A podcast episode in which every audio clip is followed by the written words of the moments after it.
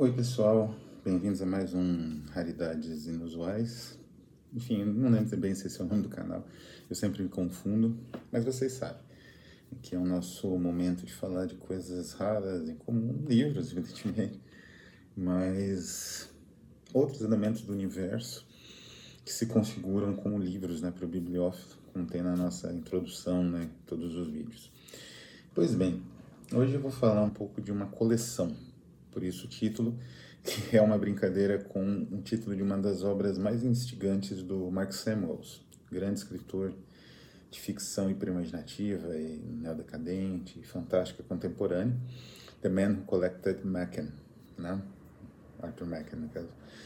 E eu também coleciono alguém, no caso eu coleciono Akutagawas, né? Mas minha coleção é pequena né, ainda é pequena, vou falar um pouco dela.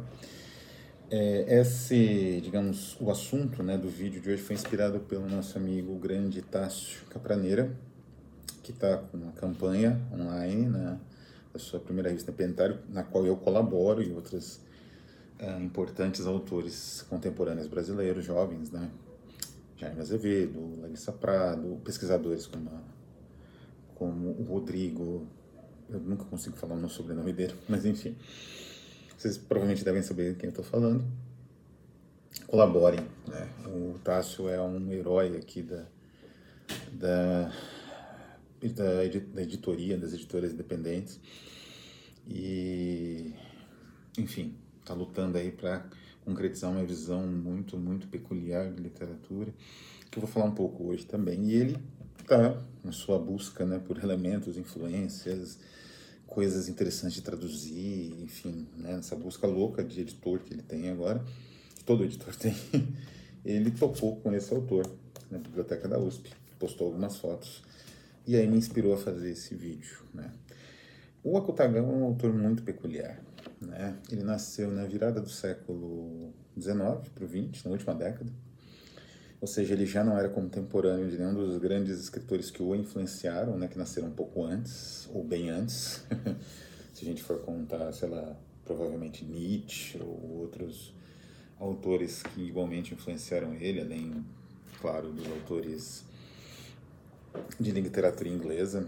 Ele era formado né, pela Universidade de Tóquio em literatura inglesa, então ele tinha e era tradutor dessa literatura, então ele tinha muita referência, né? Então ele conhecia muito Poe, ele conhecia muito, mas ele era extremamente antenado em vários autores é, decadentes, né, do final do século XIX franceses também.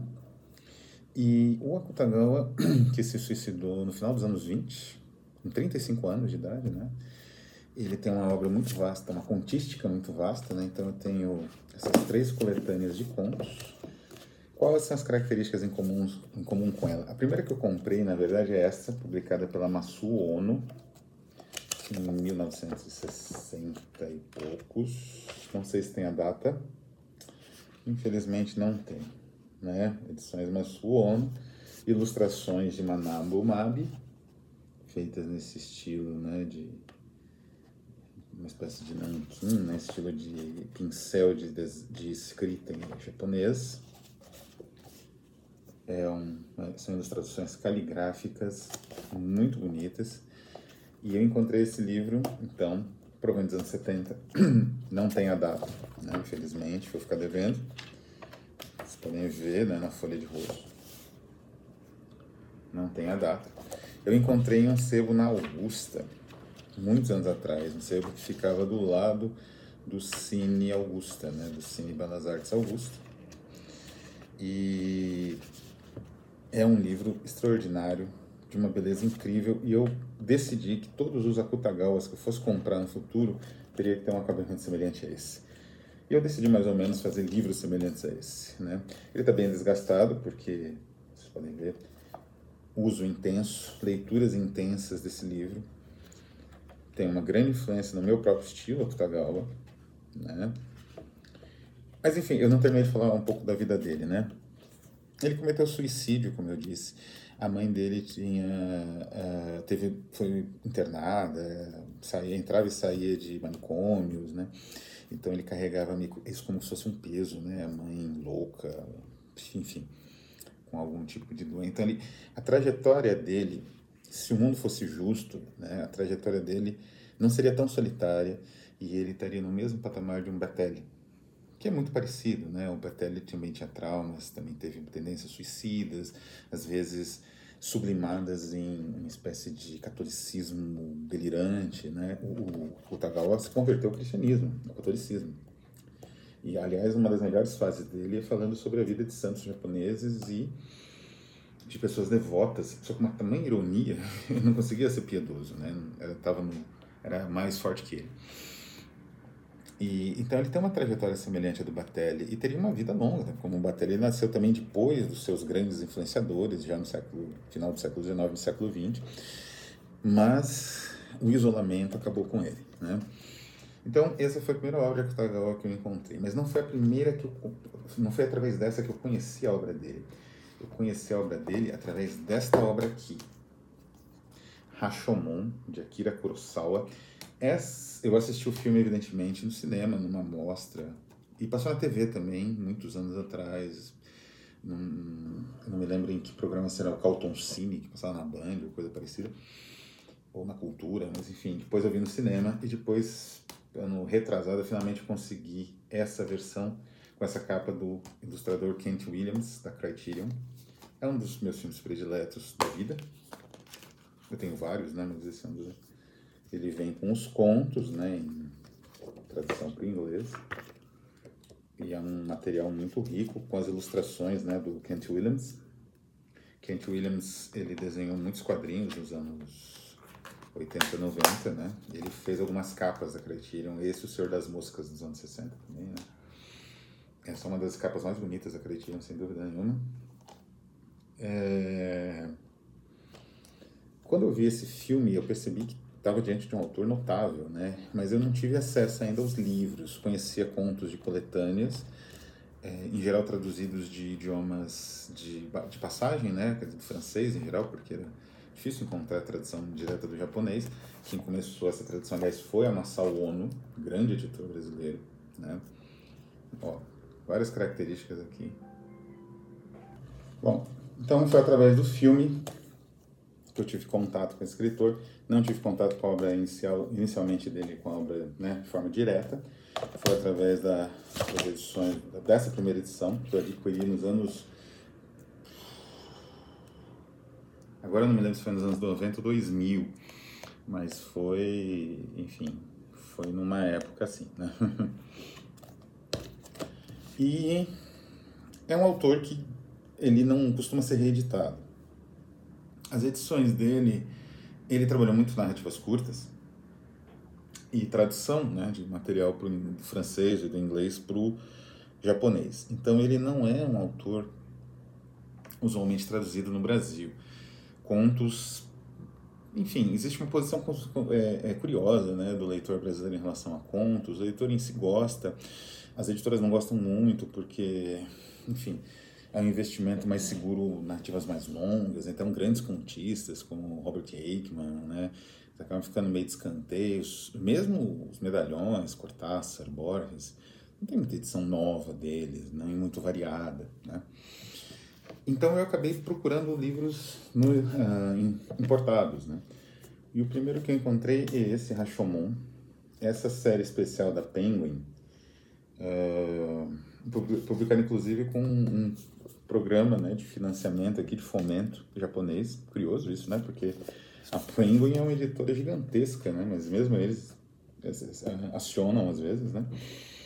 Era a Classics Deluxe Edition, que era com essas capas baseadas em quadrinhos. Eu também tenho o Cândido, né? O Candide, do Voltaire, que eu acho que é um quadrinista célebre, assim, de internet, que fez a ilustração de capa. É, tem o Vagabundo, o Dharma Boons, do Kerouac, que saiu também com uma capa de quadrinhos, né? E essas são um estilo mais de anime, né? Mas é um estilo bem interessante até, porque não é bem uma história em quadrinhos, né? Os quadros, eles são soltos, eles não têm uma coerência, né? Tem uma coerência meio simbólica, muito interessante. Eu não lembro quem fez a capa. A tradução é de J. Rubin, tem um introdução do Haruki Murakami, né? Enfim, vou falar um pouco em breve, né? São marcador de página, né? Falar em breve da influência do do, do Akutagawa, né? Não fala aqui quem fez a capa. J. Rubin, o tradutor. Enfim, é, não fala, uma pena. Mas é um quadrinista, né? Conhecido, inclusive. Tem vários. tem bastante contos. Os mais famosos, que é no. É, no na floresta, no, enfim, no mato. Como é que tá? Into the Groove, né? Depende muito da tradução. Às vezes aparece como no interior do bosque. Seria mais ou menos essa tradução. Tem aqui tem o Nariz, que famosíssimo, Rashomon, né, que é ambientado no templo, que é um conto sobre degradação dos melhores da literatura japonesa, um dos melhores, ah, influenciou imensamente a literatura posterior, já vou falar disso, né? Ah, a Tela do Inferno, a Teia de Aranha, ou a Trama da Aranha, né?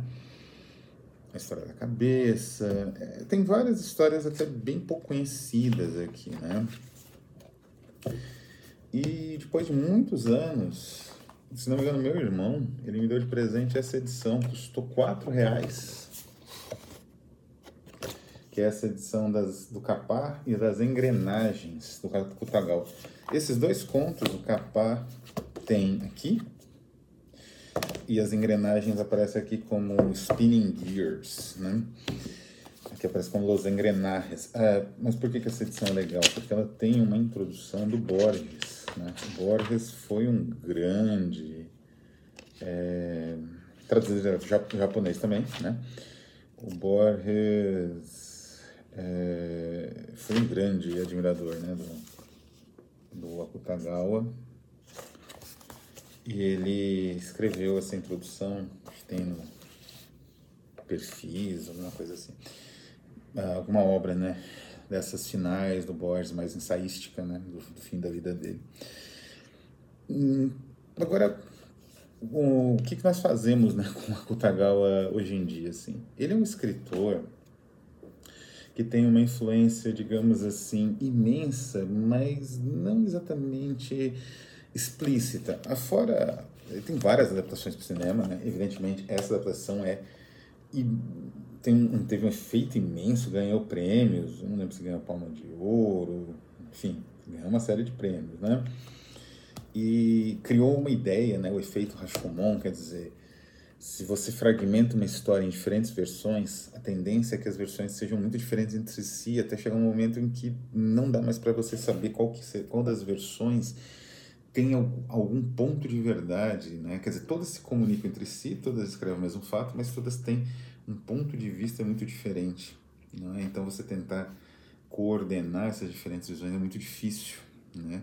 E esse é o grande, digamos assim, uh, desafio da justiça em geral e dos júris. Né? Então, esse filme aqui, ele tem um, digamos assim, um efeito que seria, por exemplo, Doze Homens Uma Sentença, do Sidney Lumet, que é um dos melhores filmes feitos nos Estados Unidos. Né? Uh, então, o, o Rashomon teve um efeito imenso principalmente em filmes de julgamento. O filme, né, do Kurosawa, mas a ideia que está no, no, interior do bosque, no conto original, né, que o Kurosawa adapta dois desse filme, desse filme. Para além do próprio, uh, digamos assim, Kurosawa, a influência do Okutagawa é gigantesca, porque ele teve um impacto na maneira em que o japonês percebe a sua própria cultura. Ele passou, uh, como o Okutagawa era muito crítico e tinha uma predileção pela degradação, pela representação da degradação, mesmo os contos que tentam expressar uma certa pureza quase mística, como Cristo em Nanquim, que é um dos melhores contos dele, que está nesse livro aqui, essa pureza ela tem um elemento de degradação. E ele gosta de representar isso. E ele, digamos assim, esse elemento de degradação é faz parte do jogo ele, ele trabalha aquilo como um jogo. Então é algo muito único. Né? É uma literatura muito complexa, muito única. É, teve uma influência imensa em autores como Mishima e outros tantos, né? porque é como se você desafiasse a tradição tentar se aparar ao melhor do Ocidente, né? No caso, os decadentes, Paul, né? no caso da Kutagal, e ao mesmo tempo tentar se demonstrar podridão de uma certa tradição acrítica do país dele, né? Isso vai influenciar quase toda a literatura uh, posterior a ele, a partir dos anos 30, né?